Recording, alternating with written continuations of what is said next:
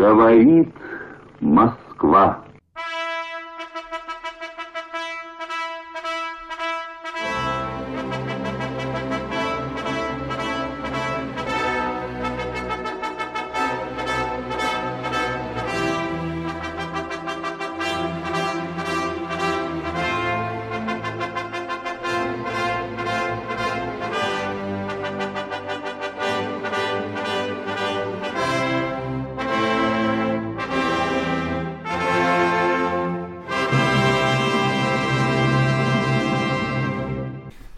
Bonjour à tous chers amis, c'est le premier podcast de l'année. Eh bien oui, nous sommes déjà en 2024 et le podcast, je le sais, sort avec du retard. Voilà, vous le savez, je suis à Moscou, c'est un petit peu plus compliqué en ce moment avec euh, travail, adaptation, tout ça, beaucoup de choses à faire, donc euh, il y a un petit peu de retard qui est pris. On m'a aussi euh, reproché que les articles se faisaient plus rares. Je promets, ça va revenir, tout ça va se mettre en place. Laissez-moi souffler, laissez-moi du temps. Voilà. Aujourd'hui, nous allons. Y en a, certains m'ont dit, euh, ah, tu vas refaire les vœux de Macron et tout. Non, là, cette année, je les ai même pas écoutés parce que je peux pas m'infliger ça tous les ans. Euh, il y a quand même des limites à tout. Et puis, euh, je vois pas pourquoi ça tomberait sur moi. Il y a d'autres il y en a d'autres qui l'ont fait mieux que moi. Donc, les vœux de Macron, non, je ne m'en suis pas occupé cette année. Non, cette année, c'est premier podcast de l'année. J'ai décidé de traiter la question euh, du décès de Jacques Delors. Jacques Delors est mort le, 27 décembre dernier. À l'âge euh, de 98 ans, ils vivent vieux, hein, ces gens, c'est impressionnant. Ils sont bien soignés, hein, ils sont mieux soignés que vous et moi. Et hum, je me suis dit que c'était l'occasion de revenir un peu sur euh, les années de l'or, parce que, eh bien, euh, il arrive que les morts soient parfois des sales types, et au moment, j'ai cru bon, au moment du, du, du, du du déluge d'éloges, oh c'est joli ça, du déluge d'éloges qui s'est abattu euh, sur euh, notre pays en fin d'année. disons que soit soit il y avait des éloges, soit les gens n'avaient rien à foutre parce que bon voilà quoi, c'est on digère le repas de Noël et puis ma foi euh, ce vieux crouton de Delors, on s'en fiche un peu. Mais moi, j'ai pas oublié, j'ai pas oublié que Delors a foutu quand même le pays euh, dans un sale état. Euh, qui, voilà, le Maastricht c'est de l'or, l'euro c'est de l'or. Euh, non, c'est pas de l'or, l'euro c'est de la merde. Mais euh, tout ça, c'est c'est quand même Schengen, c'est encore lui. Et puis, Delors aura participé au terrorisme intellectuel, à la persécution du camp national. Donc je pensais et je pense toujours que ça valait la peine de lui accorder euh, une, euh, disons, euh, un podcast dans la dissidence. Alors, une fois encore, c'est Alain de Malte qui m'accompagne pour, pour ce podcast qu'on fait en tandem. On essaie de faire un peu le tour de, ce qu'a de qu'a fait le, le, personnage, de manière, comme je le redirai, de manière à détonner euh, dans ce torrent de, ce torrent géographique. Euh, je me suis dit que c'était le moment euh, de détonner et d'exprimer notre dissidence. Voilà. Eh bien, je vous retrouve tout de suite.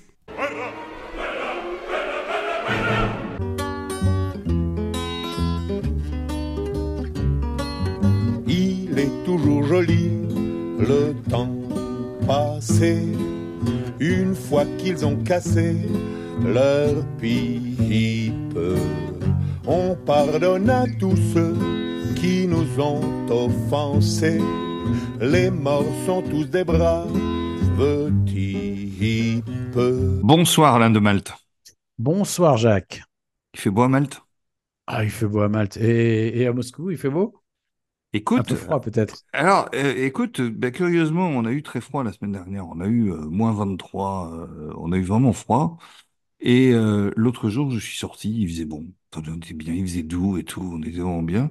Et je regarde quand même la température, il faisait moins 15. Donc, oh, tout est relatif, quoi. Donc, donc on apprend à relativiser. Alors, quand j'écoute, il m'arrive de temps en temps d'écouter les radios. les radios européennes, pas trop, hein, parce que ça me fout quand même assez vite des boutons. C'est pas censuré? Non, pas, bah, pas du tout. Non, non, euh, Ah France bon? Inter est parfaitement audible ici. euh, euh, et alors, quand on te parle d'opération grand froid, de 4 centimètres de neige et tout, voilà, c'est, ça fait, ça laisse assez rêveur, on va dire ça comme ça, voilà. Ben oui, y a des questions d'adaptation, hein. Et puis, oublie pas que le climat se réchauffe, donc c'est clair. euh, Alors, je t'ai pas invité pour parler de la pluie et du beau temps? non. Non. Je t'ai invité parce que euh, j'imagine que ça a dû te mettre en émoi. euh, le 27 décembre dernier, euh, Jacques Delors est mort. Voilà. Oui, je, oui, oui, j'ai entendu ça, effectivement. ça m'a, ça m'a attristé. au, au Enfin, ça m'a pas réjoui, note bien. hein, Ouais, non, mais ça t'a pas attristé non plus. non, Ça- non, non, non. Mais disons que c'est surtout l'occasion d'en parler.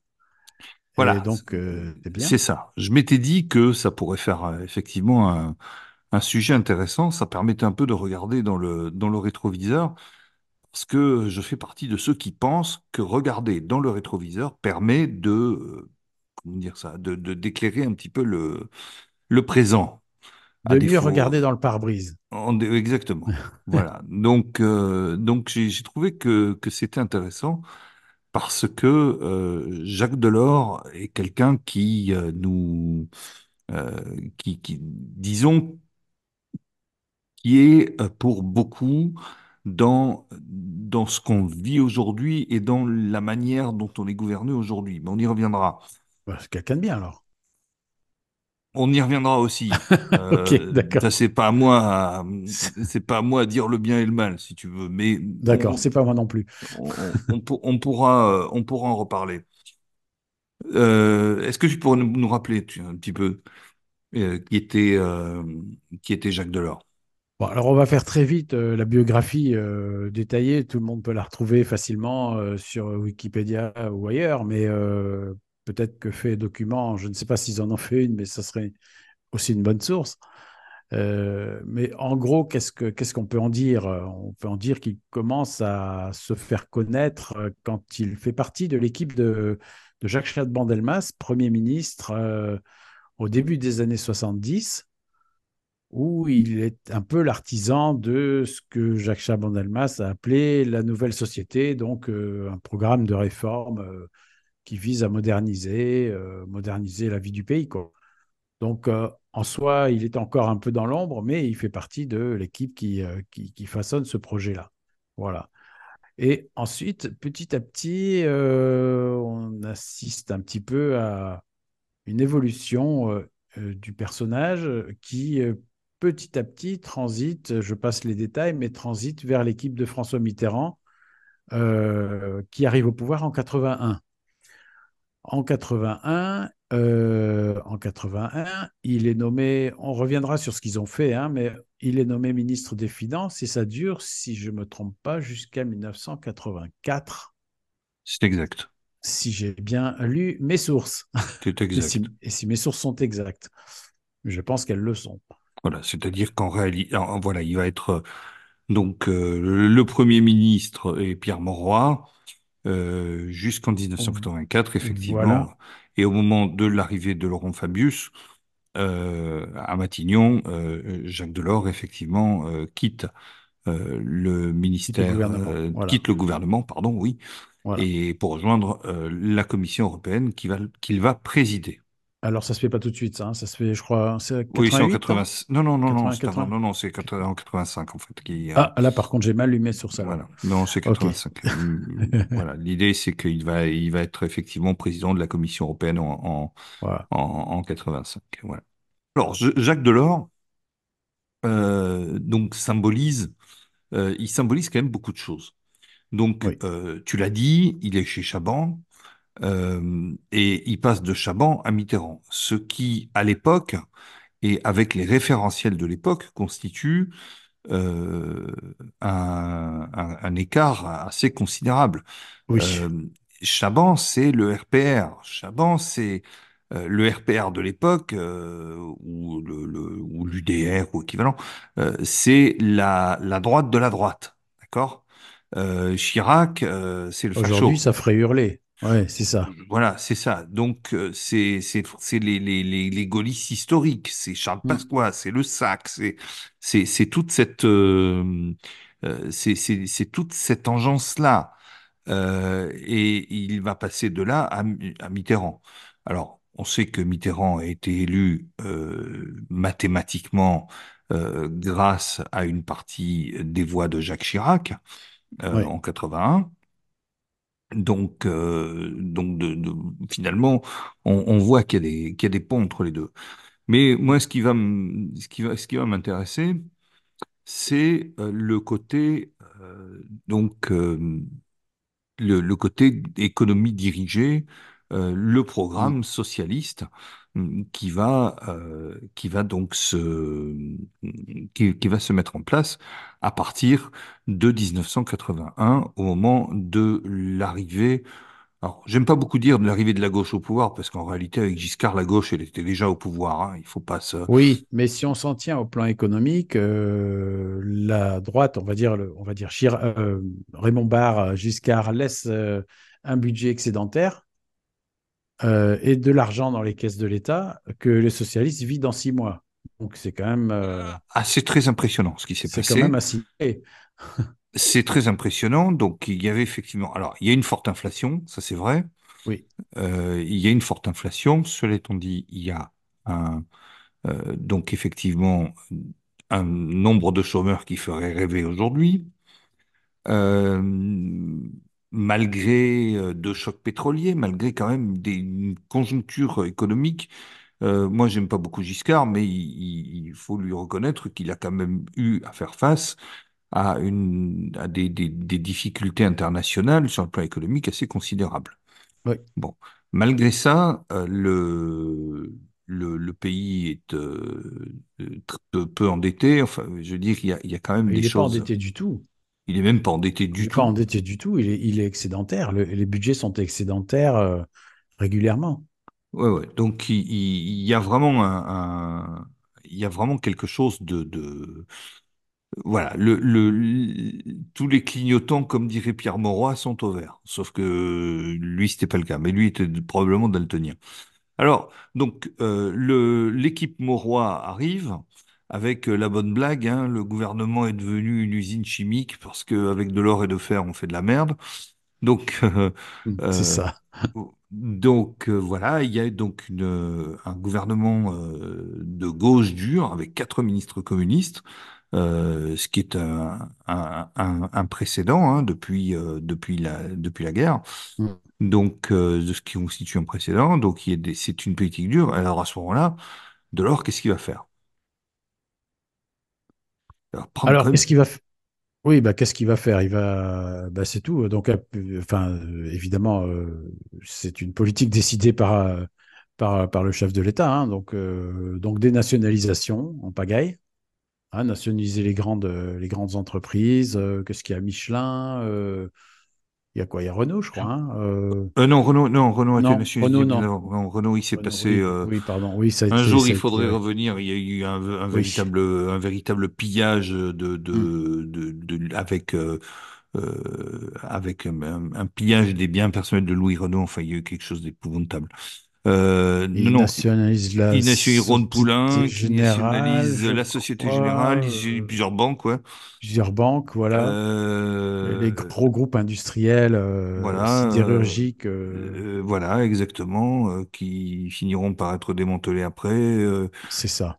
Usinor, Sacilor, euh, tous Ouais, c'est ça. voilà, donc il, donc il y a une vague de Une vague nationalisation. de nationalisation. Euh, contrôle d'échange pour évidemment que- éviter les conséquences, à savoir que les grosses fortunes euh, aillent planquer leur argent à l'étranger, ce qu'ils font quand même.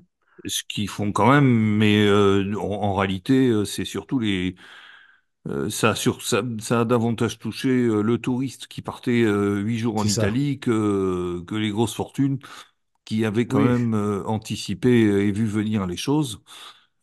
Comme d'habitude, hein, c'est jamais les gros que ça touche. Donc oui, oui, il y avait encore, il y avait des carnets de change.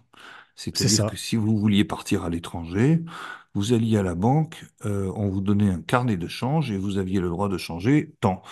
C'est l'URSS en gros. hein. C'est, ça. Ben, moi, étudié à l'étranger à cette époque. Enfin, j'ai commencé à étudier à l'étranger à cette époque et euh, ben, j'ai obtenu une dérogation pour pouvoir euh, faire passer de l'argent, et encore c'était limité, pour pouvoir payer mes études, quoi. Ouais. Euh, là-dessus, euh, des dévaluations du franc successives, donc quand on étudiait à l'étranger, c'était sympa. Ah oui, oui, oui, ça de c'est plus en clair. plus cher. Mhm. Donc tout est de plus en plus euh, cher. voilà. Alors le but étant de lutter contre l'inflation, je pense, mais enfin c'était, c'est vrai que l'inflation était quand même un, un problème, hein, c'est sûr. Mais bon, les réponses ont été, ont été assez euh, brutales et surtout euh, pas forcément très adaptées. Euh, preuve en est que euh, au bout de d'un an à peu près, on prend un virage, un an, un an et demi, on prend Ouais, c'est virage 83 le, le virage. hein. C'est 83, deux ans deux Ouais, c'est deux ans. On prend le virage de la rigueur. Ouais, Donc, tout, tout d'un coup, virage complètement. on supprime le ministère du temps libre, quand même, parce qu'on avait un ministère du temps libre.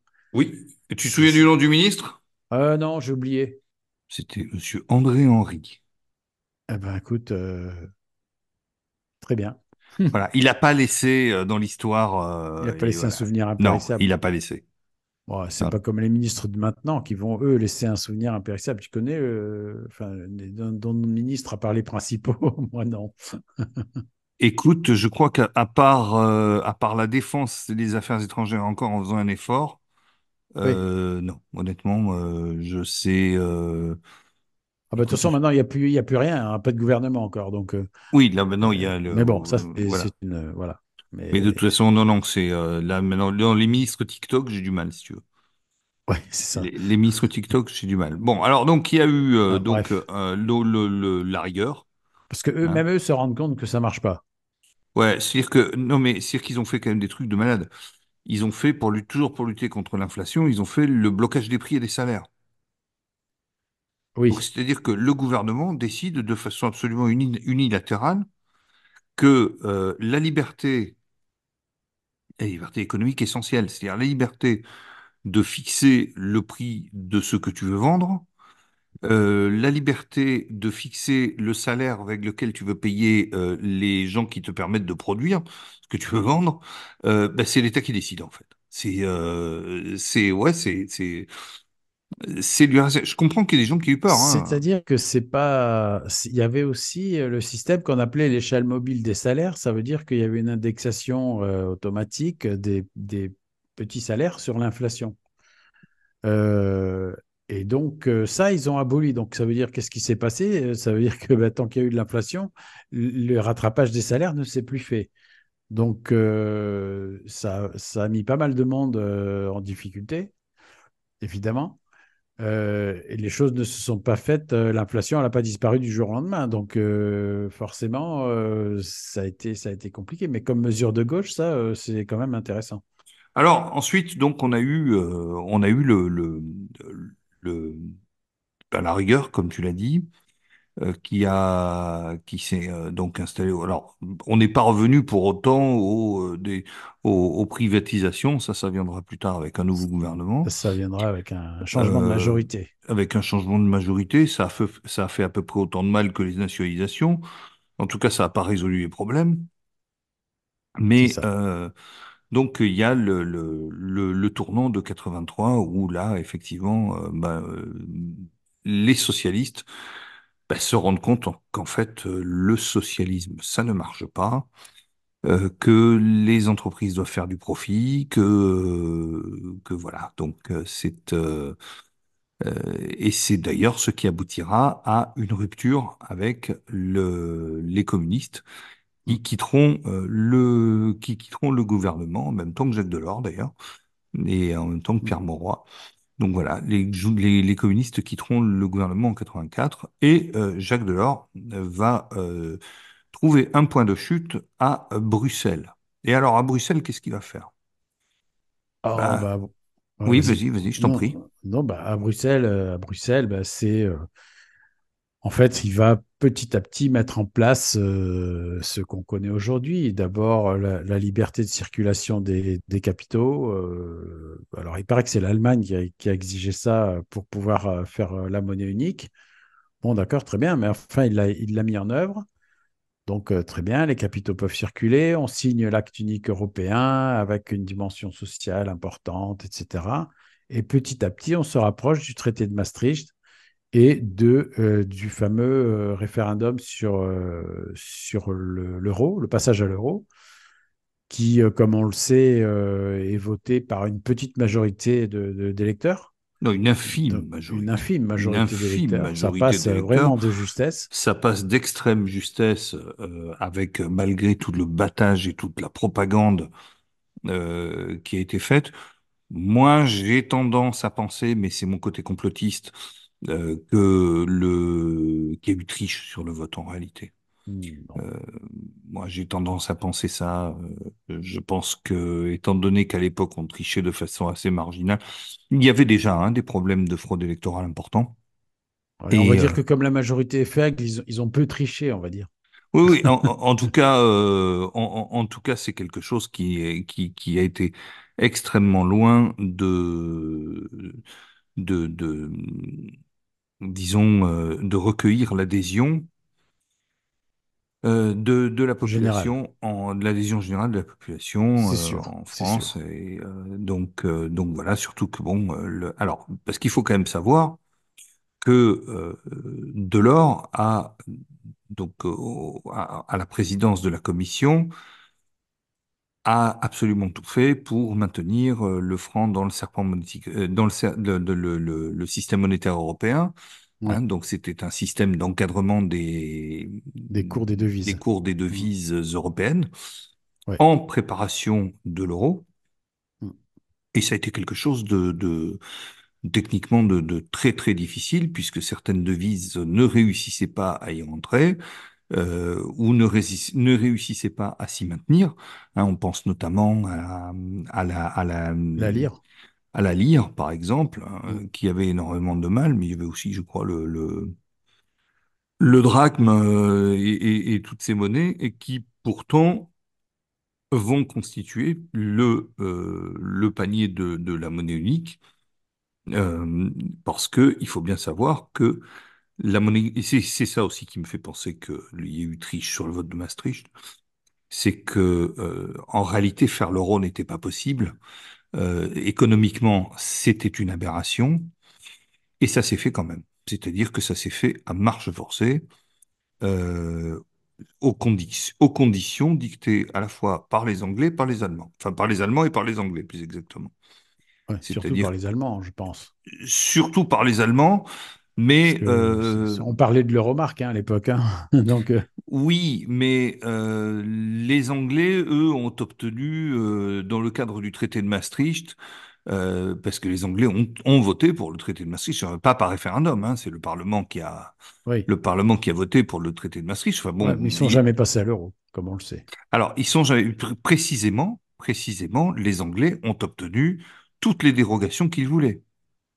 C'est ça. Ils ont obtenu absolument toutes les, toutes les dérogations qu'ils voulaient. Donc, euh, effectivement, ils ne sont, euh, ils ne sont jamais passés à l'euro. Et puis, euh, bon, on connaît, on connaît la suite, Brexit, etc., etc. Hmm.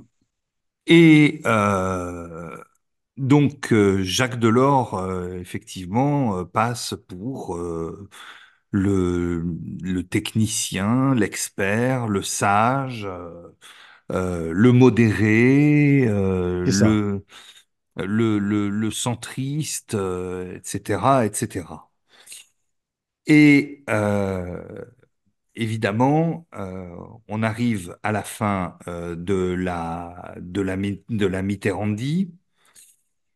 Donc euh, Mitterrand euh, donc euh, achève son second mandat dans des conditions euh, extrêmement euh, euh, comment dire ça ex- Délétère. extrêmement délétères, pénibles. Euh, C'était long. et c'était long, euh, Ça a quand même duré 14 ans. et euh, ça a duré 14 ans, donc euh, d'une part, ça a duré 14 ans et d'autre part, ça s'est quand même terminé. Bon, voilà, le second mandat de Mitterrand. Mitterrand était extrêmement malade. Et euh, il faut trouver un remplaçant Mitterrand, en fait, en, en 95. Et euh, en fait, qu'est-ce qui se passe à ce moment-là? Eh bien, euh, est pressenti. Il y a un certain nombre de, de, de, de on, on, cherche un sage comme ça. On cherche un peu. Euh, non, Raymond Barre a échoué. Raymond Ouais. Barre n'a pas réussi à se faire élire président de la République. Il s'était présenté. euh, donc Raymond Barre, c'est euh, le meilleur économiste de France. C'est euh, euh, voilà, c'est un peu le côté le côté prof comme ça. Hein. C'est L'ex-premier ministre de, de- de, ex-premier ministre le de dernier Valéry premier Giscard ministre de d'Estaing, le dernier premier ministre de. Valéry Giscard d'Estaing, puisque Mm. Valéry Giscard d'Estaing n'a eu que deux premiers ministres dans ce septennat, Ouais. euh, qui sont donc Jacques Chirac et Raymond Barre. Et Raymond Barre, euh, donc, et, Raymond Barre arrive. Raymond Barre n'est pas un politique à la base. Il arrive. euh, un économiste. c'est un économiste, c'est un universitaire, et il arrive avec son bagage universitaire. Euh, et, euh, et en fait, c'est un peu ce qu'on cherche. On cherche un peu l'expert comme ça. On cherche le, le, Ouais. le et les, les et alors il y a quelque chose de très intéressant. Donc Delors est pressenti pour se présenter à la présidentielle de 1995. Et le sondage le met vachement haut. Bien, Jacques Delors, je vous repose ma question du début de l'émission. Est-ce que vous êtes oui ou non candidat à l'élection présidentielle? Yann Sankar, par exception, je vais lire. C'est ce qui est rare chez moi, puisque même mes exposés, je les fais d'habitude à partir de peu de notes. Comme beaucoup le savent, je n'ai jamais organisé ma vie en fonction d'une carrière à réaliser ou de poste à conquérir. J'ai toujours essayé de choisir de travailler de militer là où j'estimais être le plus utile pour les valeurs que je défends, pour la société et pour mon pays. Et c'est dans ce même esprit que j'ai orienté mes réflexions de ces derniers mois. J'ai décidé de ne pas être candidat à la présidence de la République. Ce n'est pas une décision qui fut facile à prendre, je voudrais donc l'expliquer le plus simplement possible. Autant le dire d'emblée et de la manière la plus claire, beaucoup de raisons personnelles me poussaient à dire non. Je vais atteindre 70 ans, je travaille sans relâche depuis 50 ans et il est plus raisonnable dans ces conditions d'envisager un mode de vie plus équilibré entre la réflexion et l'action. Tu l'as entendu comme moi, donc en 95, c'est un tournant puisque tout le monde, euh, comme tu l'as dit, donnait Jacques Delors élu président de Je la crois que République. non, non seulement élu, mais tout le monde, ça- enfin personne ne se demandait s'il allait se présenter ou pas. C'était une évidence pour tout le monde qu'il allait y aller. Et il, il prend tout le monde de court. En n'y allant Il, a- pas. il annonce qu'il y va pas. Il annonce qu'il n'y va pas. Euh, ce qui va constituer un tournant puisque ça laisse la voie libre à Chirac. Alors, on peut malgré tout euh, dire plusieurs choses. Euh, la première, c'est que c'est pas parce que c'est c'est pas parce qu'il est haut dans les sondages qui qui va nécessairement qu'il aurait gagné. C'est bah, probablement ce qu'il s'est dit d'ailleurs. c'est probablement ce qui s'est dit, exactement. C'est-à-dire que bon, Delors a été sur le coup extrêmement intelligent d'un point de vue politique, c'est-à-dire que euh, on avait vu hein, Balladur euh, en dans cette même élection de 95, Balladur devait tout écraser, euh, Ouais. Balladur était très haut dans les sondages. euh, bon, en général, faut. moi, je me méfie. hein, de toute façon, les sondages, moi, je serais pour les interdire. Donc, au moins pendant les campagnes électorales, parce que je trouve que ça fausse considérablement le, le jeu et c'est une manière de manipuler l'opinion. Bon, euh, on avait euh, annoncé des Zemmour à euh, 20%, à je ne sais pas quoi. Bon, pour finir, on a vu ce que ça a donné. Donc, euh, donc euh, les, les, les sondages, bah, Delors a été euh, là- là-dessus, il a été, euh, il a eu le nez assez creux. Et il s'est dit que voilà, il n'y est, il n'y est pas allé. Et ma foi, c'est euh, bah, c'est un tournant puisque ça va marquer finalement la fin de la carrière politique de de Delors, puisqu'on n'en entendra à peu près plus parler. Enfin, de temps en temps, il Oui, voilà, il va prendre des positions, il va, il va s'exprimer comme ça. Il va s'exprimer contre le camp national euh, à de nombreuses reprises. euh, Il va s'exprimer évidemment contre nous. euh, Voilà, il va, euh, il, il va être, euh, il va être un des, un des outils de persécution de notre famille politique. Il faut le dire comme, euh, enfin, faut dire les choses comme elles sont. C'est ça. C'est ça. euh, voilà. Et puis bon, ça ne va pas arrêter pour autant euh, la progression des idées qu'il a défendues. Et, et mis Au contraire, au contraire. Donc, contraire. Donc euh, voilà. ceux qui comptaient sur Chirac pour, euh, pour mettre un, un frein à ça, bon, ont tout de suite compris que, enfin, ils savaient depuis longtemps que ça serait pas le cas, mais ceux qui avaient peut-être encore des illusions ont voté pour leurs frais. Ouais, alors euh, moi je t'avoue que j'en avais pas. Moi non plus. Moi je t'avoue que je n'en avais pas. Je n'ai pas voté Chirac en 95. Bah, déjà, il avait pris position pour Maastricht, donc Donc donc c'était déjà exclu. Donc euh, voilà, il avait Ouais. pris effectivement position pour Maastricht. Il avait euh, bon et puis euh, bon, on n'est pas là pour faire le bilan de Jacques Chirac, mais enfin Non. bon, ça a été ça a été tout simplement quelque chose de, de voilà, c'était une, une une longue descente aux enfers qui qui malheureusement continue parce que parce que parce que voilà. ouais, ouais, mais c'était rien par rapport à ce que c'est maintenant. Ouais. Mais euh, cela dit, ce que c'est maintenant, c'est aussi euh, c'est aussi le, le comment dirais-je? C'est ce que c'est maintenant, c'est que tu, tu as parlé de l'arbre, euh, l'arbre et les fruits. euh, et ben aujourd'hui, les fruits, euh, les fruits pourris de maintenant, c'est l'arbre de l'or. C'est ça. Et Oui. d'ailleurs, on ne s'y trompe pas. euh, Delors a eu, euh, a eu des funérailles nationales. Je vais, je vais te faire écouter, tiens, une petite, euh, une petite, euh, une petite archive, si tu veux, euh, si c'est, si t'es Oui, intéressé, tu vas Ah, bien voir. sûr. Tu vas voir.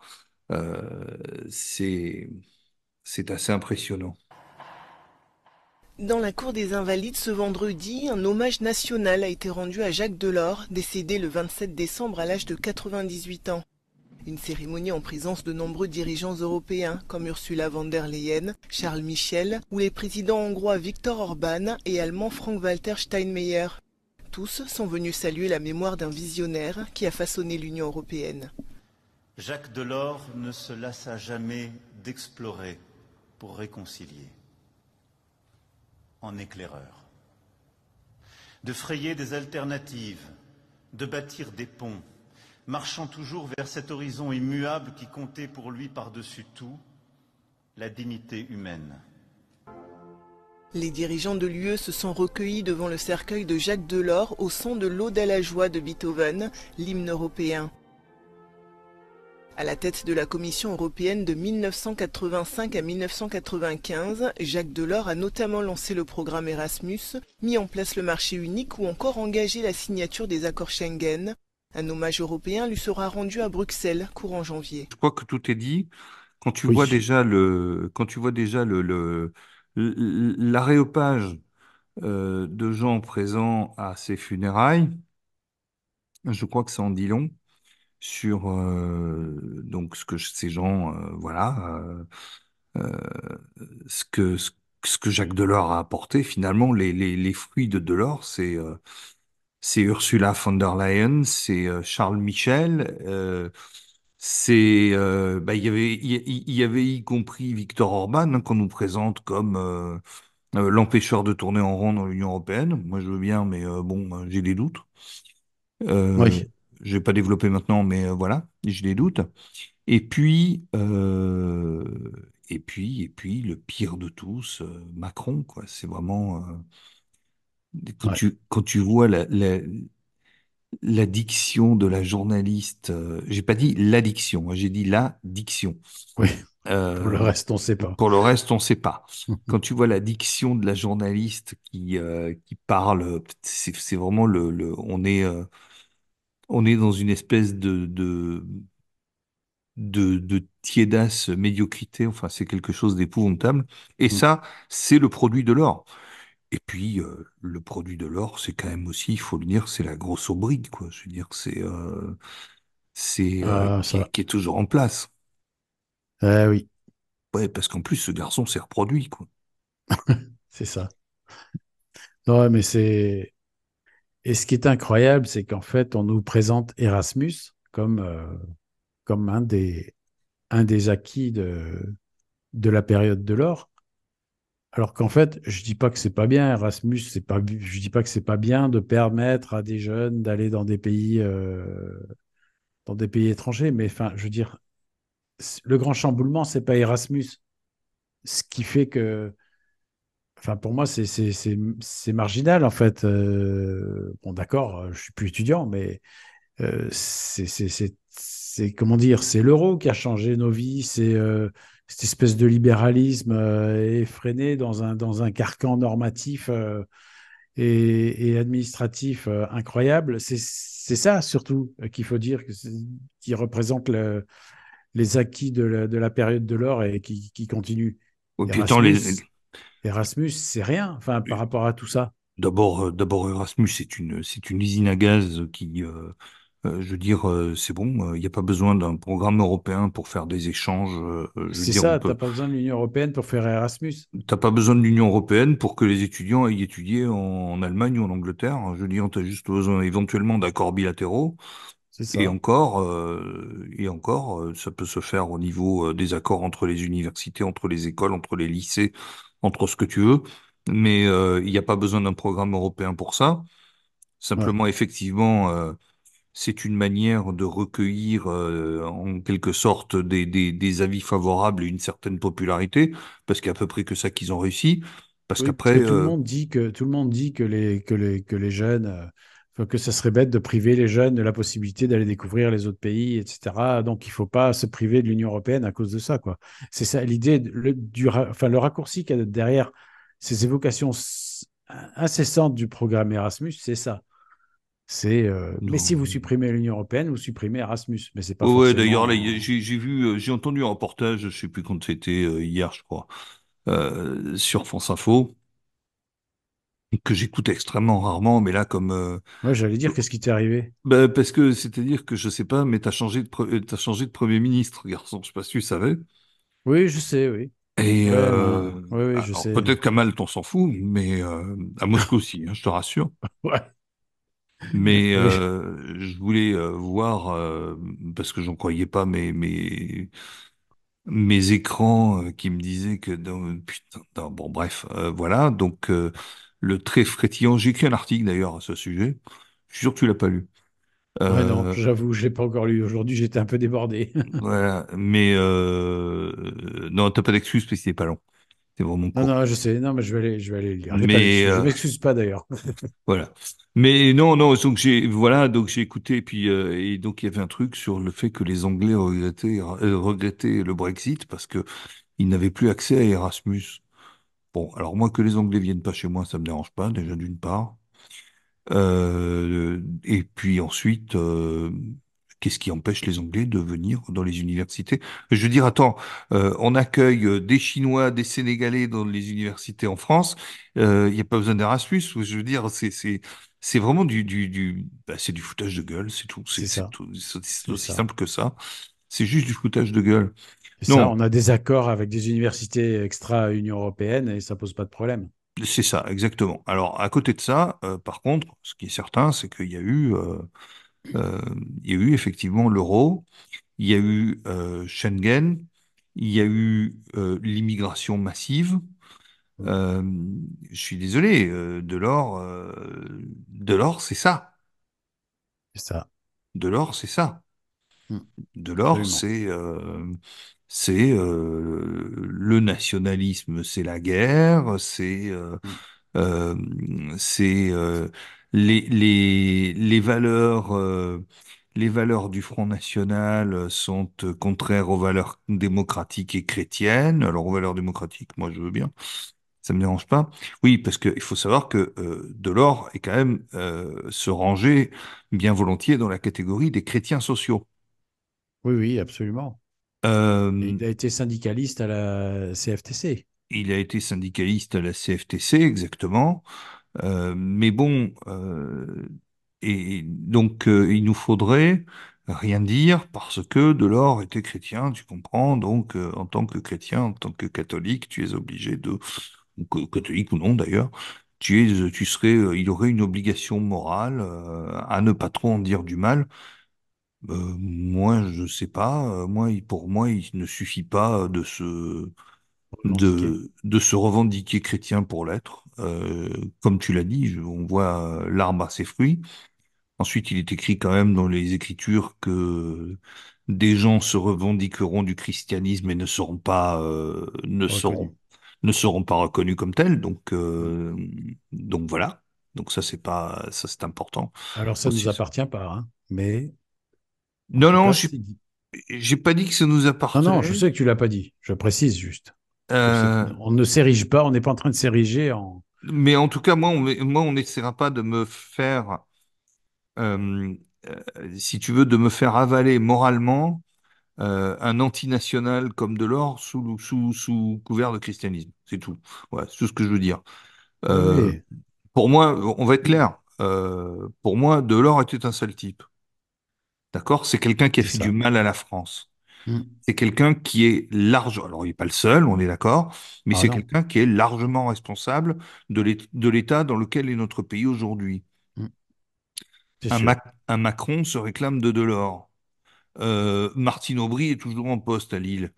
Donc, euh, si tu veux, d'un moment, euh, voilà, moi, j'ai pas d'obligation morale euh, au motif que ce garçon serait chrétien, aurait été chrétien. En plus, bon, alors j'ai une théorie qui vaut ce qu'elle vaut, hein. mais euh, moi, je crois que le, le, beaucoup de gens qui vivent très vieux comme ça sont en réalité de mauvaises gens. C'est-à-dire que Dieu leur laisse le temps de se repentir. Alors, s'est-il repenti? J'en sais rien. Comme tu as dit, ça nous appartient pas. C'est ça. Mais euh, diantre que ces gens-là vivent vieux tout de même. hein. C'est euh, Mm. c'est impressionnant. hein. Ouais, c'est sûr. C'est impressionnant. Mm. Alors euh, voilà, donc euh, moi voilà, le, le- en tout cas le, le côté euh, euh, bon voilà, moi j'ai pas entendu euh, Jacques Delors sur euh, Mhm. euh, Les les questions sociétales. les questions sociétales par exemple. Voilà, moi j'ai pas entendu Jacques Delors euh, dire quoi que ce soit sur euh, le mariage entre invertis. Euh, j'ai pas entendu euh, Jacques Delors, euh, s'il est chrétien comme le pape François, euh, qui dit que la résurrection ça a probablement pas existé. Ouais. Il reste quoi? Il, il reste reste quoi, quoi? du, du christianisme? Il reste quoi du christianisme? Euh, non, moi je crois que c'est surtout des gens qui sont allés à la pêche aux voix des chrétiens. Ça oui, ça oui. Je- ça que sûr. la dimension de la gauche, euh, la dimension chrétienne de la gauche, c'est pour, euh, c'est pour ratisser, euh, c'est pour ratisser de l'électorat, c'est de la récupération. Mm. Parce que, parce que, alors, je, je vais, je vais en choquer certains, on peut pas être chrétien et de gauche. On peut pas. Je suis assez d'accord avec ça. Voilà. Bon, il y en a aussi qui vont te défendre qu'on peut pas être, euh, qui vont te dire qu'on peut pas être chrétien et de droite parce que la droite, c'est l'exploitation du patronat par, euh, du- des ouvriers par le patronat, etc., etc., etc. hein. Bon, alors, vont dire ça. C'est intéressant comme débat. Peut-être un, un autre podcast, mais euh, non, non, euh, non, non, c'est on va, intéressant quand non, même. non, je vais répondre tout de suite à ça. Je vais répondre tout de suite à ça. La droite, c'est pas l'exploitation. La droite, c'est, c'est s'accommoder des réalités. La gauche est dans le déni des réalités, c'est-à-dire que ben, ça, revient à ce qu'on a dit tout à l'heure et, ce qui a été illustré. Les, les mecs, ils avaient des fantasmes économiques complètement délirants. Ils ont essayé de les mettre en œuvre, ils se sont cassés les dents. D'accord? Et la gauche va être toujours confrontée à la mise en œuvre de de son idéologie au regard des réalités. C'est comme ça. Euh, c'est comme ça qu'ils te disent qu'il n'y a pas de grand remplacement, qu'il n'y a pas de, que non, qu'il n'y a y a, y a pas, a trop d'immigrants en France. C'est comme ça qu'ils te disent que, et, et, et ça, va- ça va, et ça va très loin. Ça va euh, de, de, de- où ils vont jusqu'à te dire que un homme n'est pas un homme, une femme n'est pas une femme, euh, et, euh, une, et une paire une paire d'homosexuels peut avoir des enfants. Voilà. Mm, Donc ça, c'est la gauche. D'accord? mm. Ouais, Donc, ça. euh, la droite, c'est l'o- la, la droite, c'est l'opposé de ça. C'est-à-dire, la droite, c'est bah, c'est les réalités. Les réalités économiques sont ce qu'elles sont. Euh, oui, pour qu'une entreprise euh, fonctionne, eh bien, il faut qu'elle fasse des profits. Alors, bien sûr qu'il y a un patron en haut qui s'enrichit, mais il y a aussi un ruissellement. Il fait aussi vivre des gens, etc. Voilà. Après, euh, je suis assez d'accord sur le fait qu'il faille un arbitrage, etc. Il faut pas Bien sûr. Euh, qui, qui, je veux dire, il faut, euh, il faut qu'il y ait un État qui, euh, un État qui arbitre, qui régule, qui réglemente de façon équilibrée dans les intérêts de tous. Bien sûr. il faut un moment un, un représentant de l'intérêt général, puisque euh, la nature humaine étant faite comme elle est faite, eh ben, le, le, évidemment, le, le, le, le patron, euh, ben, enfin, chacun va avoir son intérêt d'abord, c'est normal. Donc, Bien il sûr. faut qu'il il faut qu'il y ait un arbitre.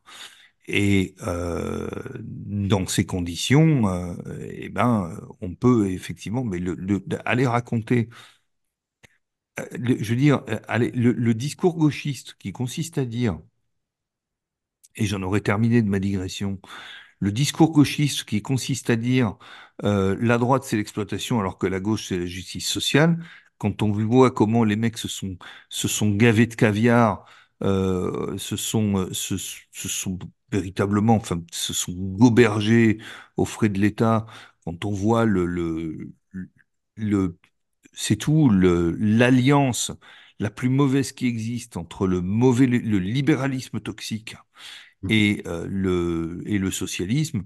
Bon, euh, moi je suis désolé, mais ces gens-là n'ont pas de leçons à donner, y compris d'exploitation d'ailleurs, parce que tout ce qu'ils ont réussi à créer, c'est du chômage en réalité. Hein. Tout ça euh, pour, euh, je veux dire, leur mo- le modèle économique de la gauche, de la gauche socio euh, socio-libéral, c'est quoi? C'est faire produire par des esclaves ce qu'on va essayer de vendre à des chômeurs. Voilà, ça c'est la... ça. Voilà. c'est ça. C'est tout à fait ça. Et puis, c'est cette alliance donc entre, on va dire, un grand patronat qui voit jamais ses, ses employés et, euh, et euh, des socialistes, euh, des apparatchiks d'État euh, qui qui savent pas ce que c'est qu'une entreprise, quoi. Mais c'est une alliance entre ce que l'État a de plus toxique et ce que le capitalisme a de plus toxique. Voilà, c'est ça. Tout. Avec des ponts entre l'un et l'autre et on va, on passe de l'un à l'autre. Euh, un tel dirigeant va devenir euh, ministre, un tel ministre va re- repartir dans le Repartir privé dans le privé, avec exactement. des Voilà. salaires euh, qui dépassent l'entendement. Bah, l'héritage de l'or, c'est ça. Ouais, c'est ça. L'héritage de l'or, c'est ça, et c'est euh, toutes les dérives qu'on connaît aujourd'hui, euh, euh, Ursula von der Leyen, etc., etc. C'est tous ces Oui, et gens puis qui, sur un plan plus économique, c'est Alstom bradé euh, euh, à General Electric. Enfin bon, c'est c'est- c'est tout- toutes ces, toutes ces choses-là, quoi. hein. ouais, Les, bien sûr. les fleurons qui disparaissent les uns après les autres. Enfin bon, c'est c'est Ouais, le, le, le pays mis en coupe réglée. c'est euh, ça. euh, alors aujourd'hui, on te dira, ouais, non, mais c'est Delors n'aurait probablement pas voulu ça. Alors, d'abord, on l'a pas entendu s'exprimer contre. Ça, c'est déjà une première chose. Et la deuxième chose qui me paraît quand même être assez importante, c'est que euh, c'est trop facile Oui, de, de, filer les clés du camion et puis après de dire que les gens sont partis avec le chargement, tu comprends? c'est ça. Donc, Ouais, euh, donc exactement. euh, quand on, comme on fait son lit, on se couche. Enfin Mm, non, malheureusement, comme il fait notre lit, on se couche. C'est ça le ça. problème, tu vois? Et, euh, et moi, non. Alors moi, je, je, je, je regarde avec, comment dire, voilà, j'avais, j'avais envie de faire ce podcast. J'avais envie de faire ce podcast pour détonner, pour, euh, pour pas que, pour, pas qu'il soit dit que euh, euh, les morts sont tous de braves types. Voilà. Oui, mais c'est ça. C'est ça. Faut pas oublier quand même. Alors certes, bon, il est mort. On va pas se réjouir de, son décès, mais surtout qu'il était beaucoup moins nuisible qu'il ne l'avait été. Euh, mais, euh, mais cela dit, euh, c'est quand même utile de faire un peu un tour d'horizon un peu plus complet et, et, et objectif. Il faut avoir de la mémoire. Ben, c'est-à-dire que, c'est-à-dire les hagiographies et les, les, et les espèces de, de, de, de nécrologie complètement dithyrambiques, à un moment donné, ça suffit, quoi. Je veux dire, euh, moi, j'avais vraiment envie de, et c'est, c'est pour ça que j'avais envie de faire ce, de faire ce podcast. Je me suis dit, mais euh, attends, euh, euh, si c'est pas nous qui en disons du mal, qui va le faire? Je veux dire, à un moment donné, euh, il faut savoir que voilà, toutes vos souffrances d'aujourd'hui, c'est à des gens comme ça qu'on les doit. C'est tout. C'est ça. Mais c'est pas dire du mal pour dire du mal. hein. Il faut Non, vraiment mais bien sûr comprendre que de non. quoi il s'agit. Non, non, moi j'aurais préf... s'agit, quoi. moi j'aurais préféré que Delors soit un type bien et droit. Et euh, alors, il avait certes beaucoup plus de classe que Macron ou un Sarkozy, hein. Ça, C'est sûr. Euh, parce qu'il y a aussi cet aspect-là. hein. Mais euh, je veux dire, ça compte. Euh, mais cela dit, euh, bon, euh, voilà quoi. Il s'est,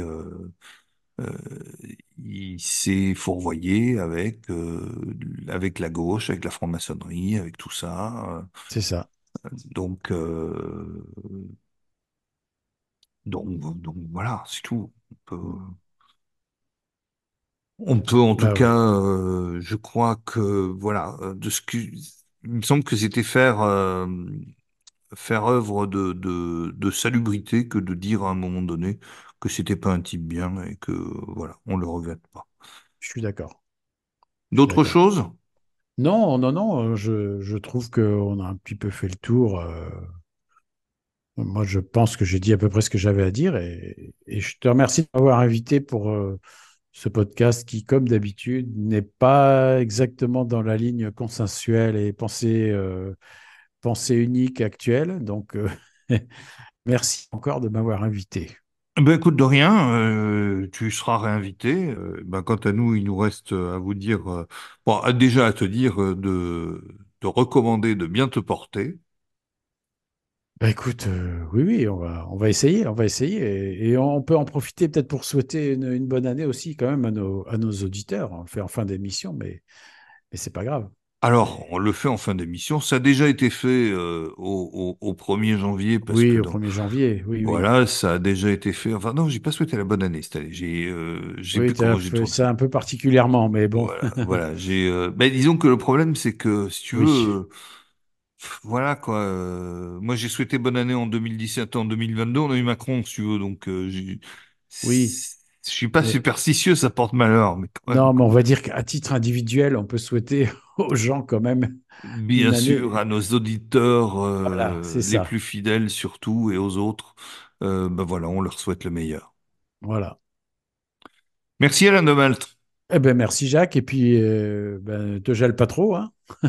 Non, non, non, ça va, je me tiens, euh, c'est mal isolé chez moi, mais je, je me tiens, je me tiens au chaud, je fais ce qu'il faut. Bon, ben, c'est très bien. Voilà. Et puis, eh bien, euh, voilà, ben à bientôt pour un prochain podcast depuis Moscou. Salut! Salut!